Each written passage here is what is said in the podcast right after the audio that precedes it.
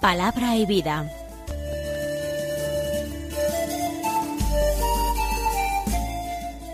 Con el padre Manuel Horta desde Sevilla.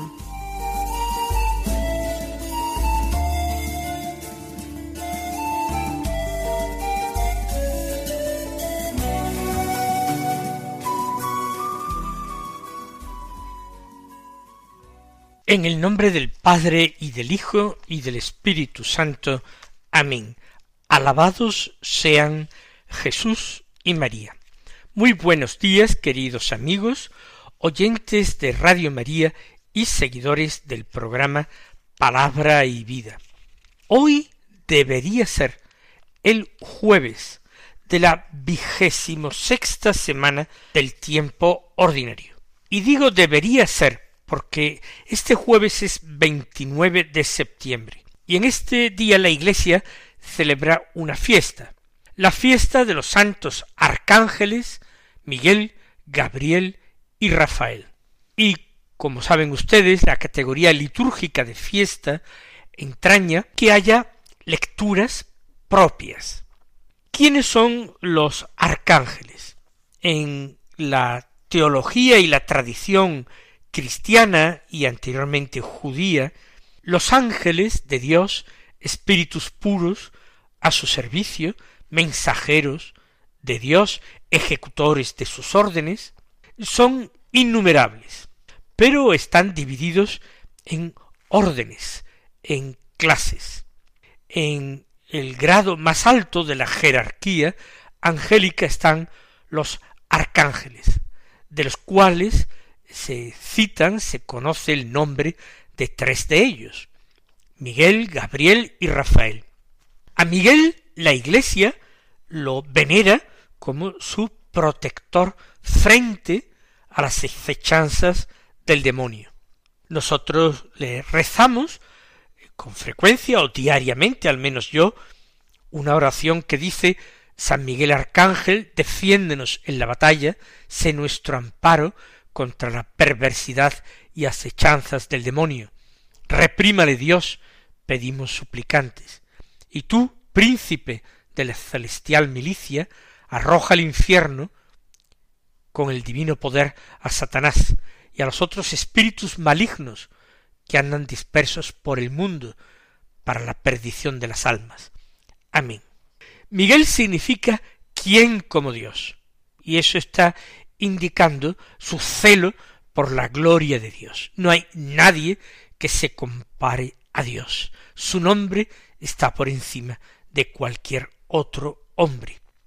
Y la tradición judía lo quiere pues como acaudillando el ejército celestial contra los ángeles caídos.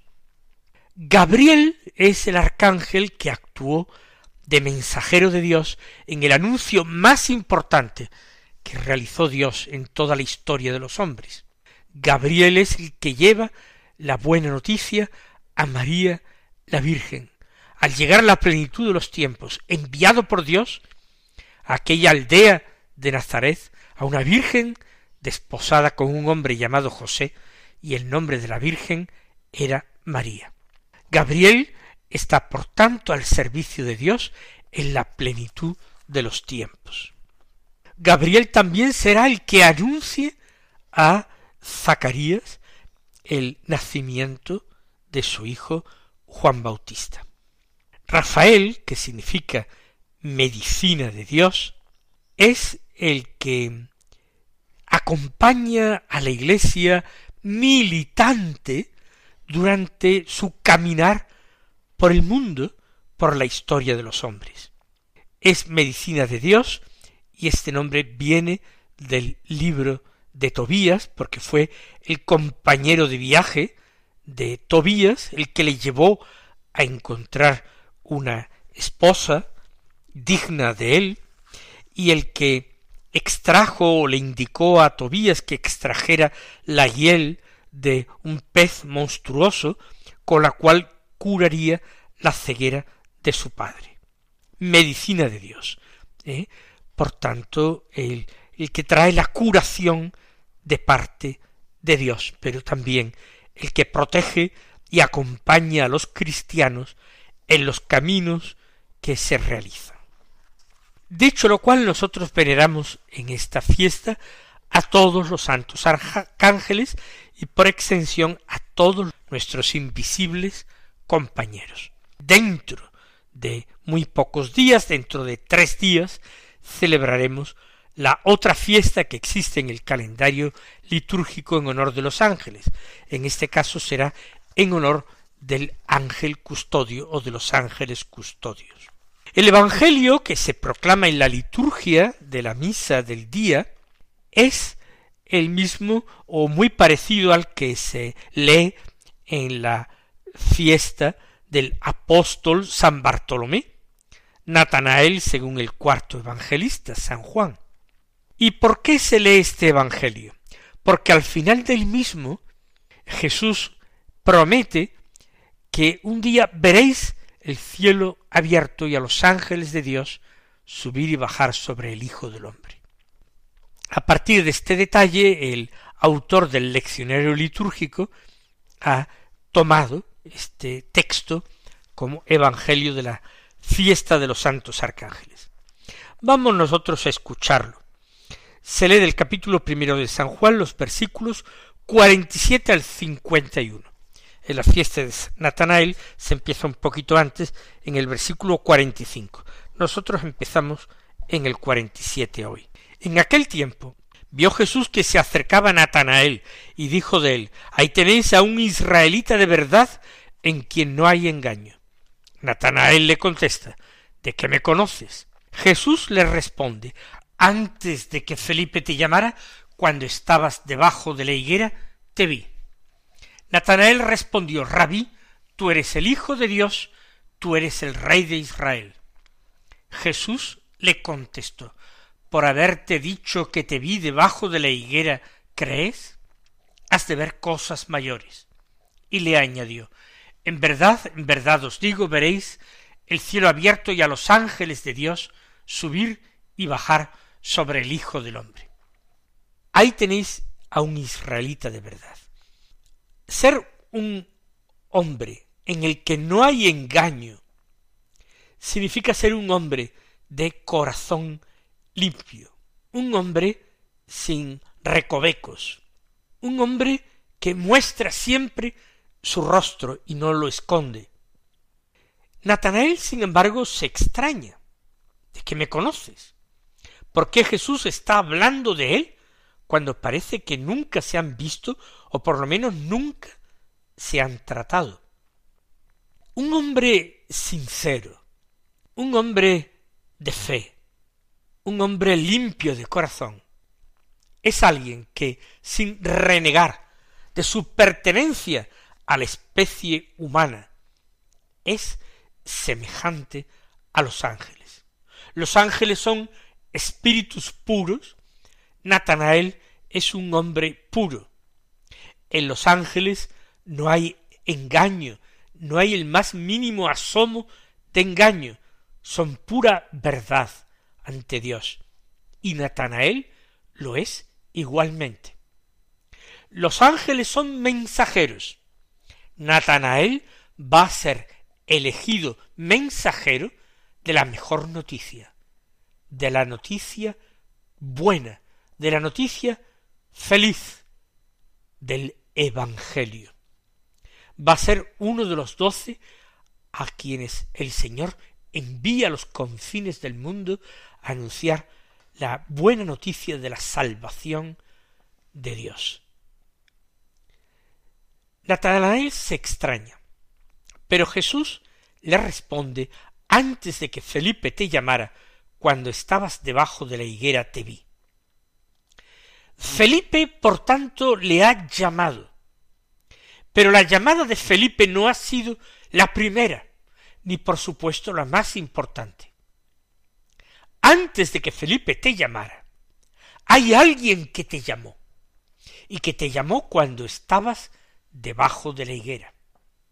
Yo te vi, por extensión, te llamé, aunque no utilizara palabras audibles a tus oídos, aunque fuera simplemente una mirada, con esa mirada yo te llamé, porque las llamadas no siempre se hacen con palabras, sino también hay llamadas hechas con miradas. Por tanto, Jesús ha llamado a Natanael antes de que Felipe le llamara. Y de hecho, si Natanael se ha puesto en camino, no es sólo ni principalmente porque lo haya llamado Felipe.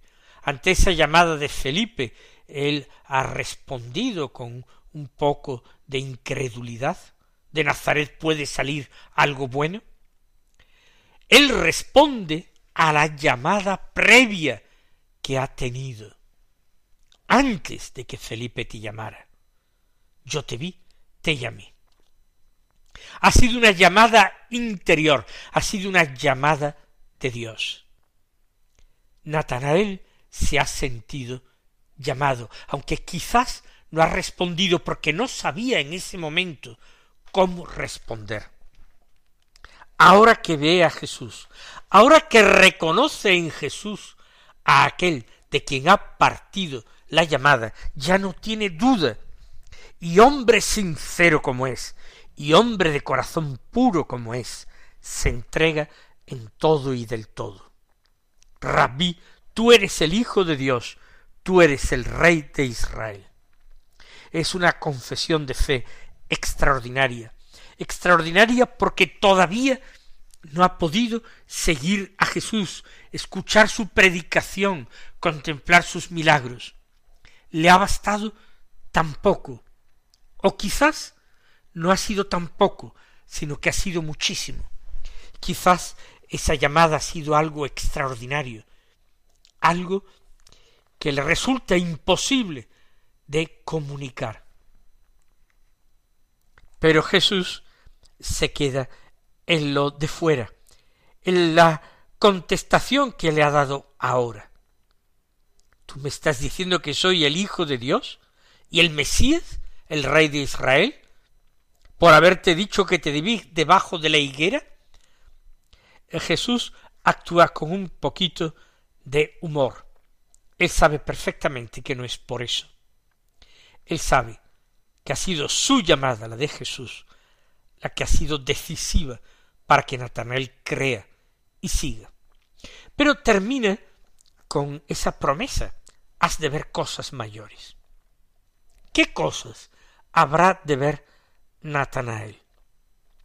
Jesús pasa del singular, has de ver tú, al plural, veréis. ¿A quién se refiere? Directa, inmediatamente el Señor se refiere a los apóstoles, que van a ser compañeros de Natanael, pero por extensión a todo el que acuda a él, llamado por el Padre, a todo el hombre de corazón limpio, a todo hombre sincero, hombre de verdad, hombre de fe, que acuda a él. Veréis, los discípulos verán el cielo abierto y a los ángeles de Dios subir y bajar sobre el Hijo del Hombre.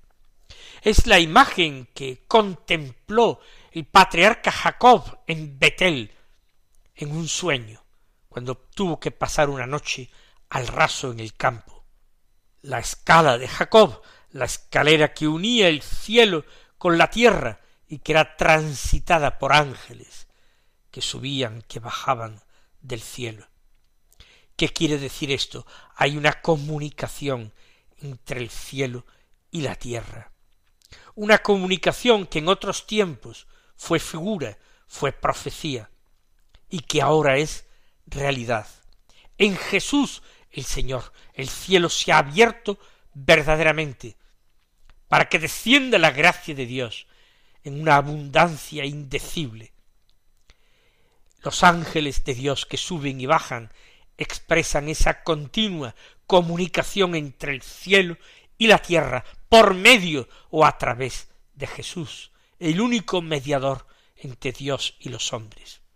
Vamos a dar gracias al Señor por los santos ángeles, por los santos arcángeles, vamos a orar a Miguel pidiendo protección frente al enemigo, el diablo, vamos a orar a Gabriel pidiendo que nosotros permanezcamos fieles al Evangelio recibido, pidamos a Rafael que nos cure nuestras enfermedades interiores, sobre todo nuestras enfermedades del alma, y nos acompañe en nuestros caminos.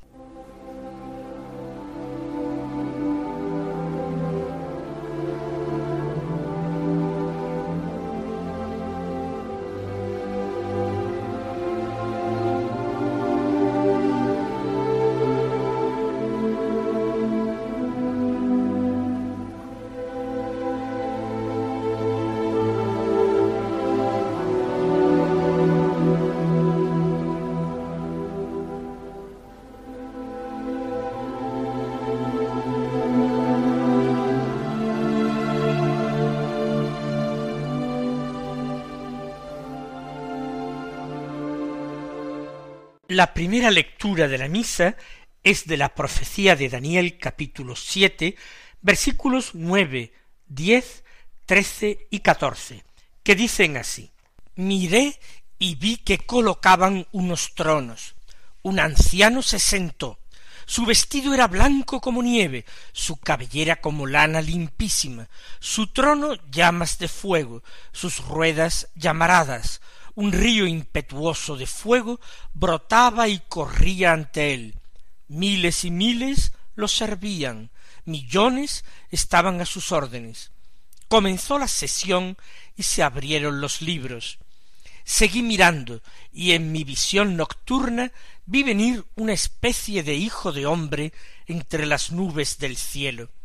Avanzó hacia el anciano y llegó hasta su presencia. A él se le dio poder, honor y reino, y todos los pueblos, naciones y lenguas lo sirvieron. Su poder es un poder eterno, no cesará, su reino no acabará. Estamos ante esta gran visión del libro del profeta Daniel, esa visión del anciano sentado en un trono. De hecho, comienza la visión con la colocación de unos tronos, porque no va a ser solamente uno el que se siente en el trono, va a haber un segundo personaje. El primer personaje es un anciano, con un vestido blanco como la nieve, todo en él es blanco, signo de pureza, la nieve, la lana limpísima, son las comparaciones. En cambio, el trono, llamas de fuego, y las ruedas del trono, porque es un trono móvil, portátil, las ruedas son como llamaradas, y ante el trono un río, pero de fuego, que brotaba allí, como de un manantial. Es una imagen de Dios, de ese Dios indescriptible, del que no se pueden hacer en la religión de Israel representaciones, porque a Dios nadie lo puede manipular, nadie puede pretender entenderlo, nadie puede concebirlo, ninguna mente humana puede concebirlo. Antes de la encarnación del Verbo, Dios era irrepresentable. Desde la encarnación de Jesús, Dios tiene un rostro humano y por tanto puede ser representado. Recuerde las palabras dirigidas por Jesús a su apóstol Felipe en la última cena. Quien me ha visto a mí, ha visto al Padre. Porque Jesús es el rostro humano del Padre. Pero aquí el mensaje más importante no es este, sino que este anciano no está solo, se sienta en un trono porque es un rey de poder admirable, de sabiduría infinita y como dice la profecía de Daniel, miles y miles le servían, millones estaban a sus órdenes. Aquí tenemos a los ángeles. Los ángeles son estos servidores de Dios, que están en su presencia para acatar sus órdenes, para amarlo, para adorarlo por la eternidad. Ángeles que están ante ese río impetuoso de fuego que brota del trono y que no es otra cosa sino el amor inmenso y ardiente de nuestro Dios, que no cesa de manar de él y de derramarse sobre todas sus criaturas, y ese fuego de amor abraza a los ángeles. Y son miles y miles y millones. Es un número absolutamente incontable, inmenso.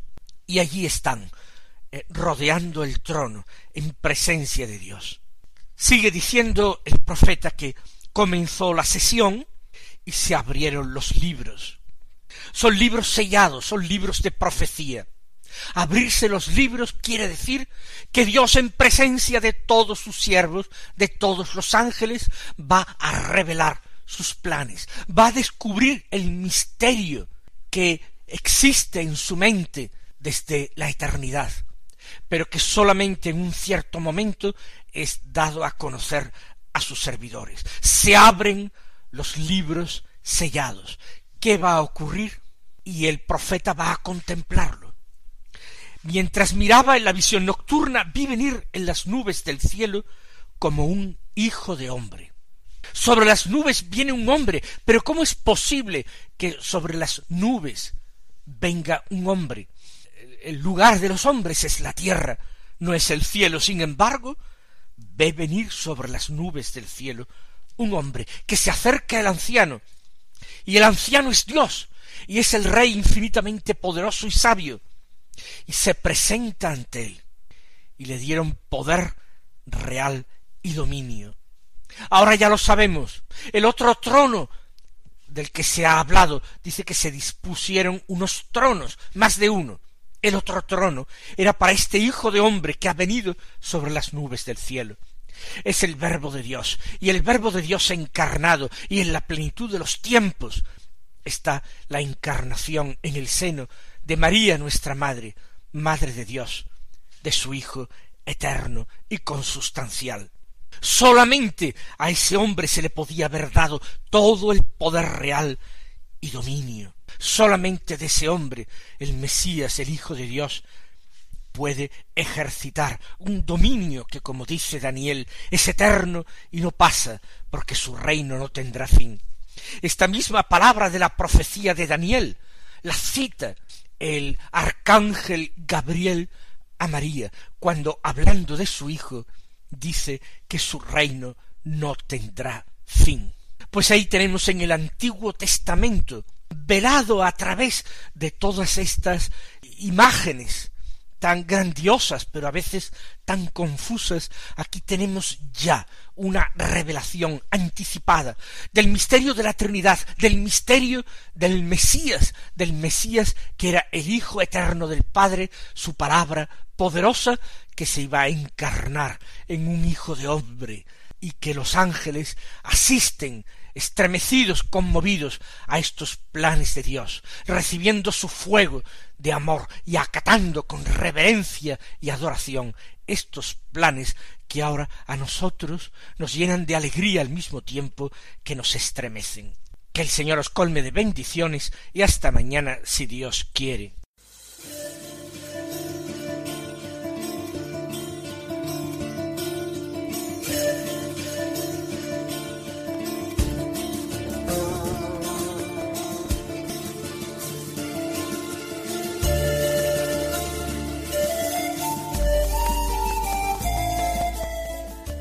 Concluye Palabra y Vida, un programa dirigido desde Sevilla por el Padre Manuel Horta.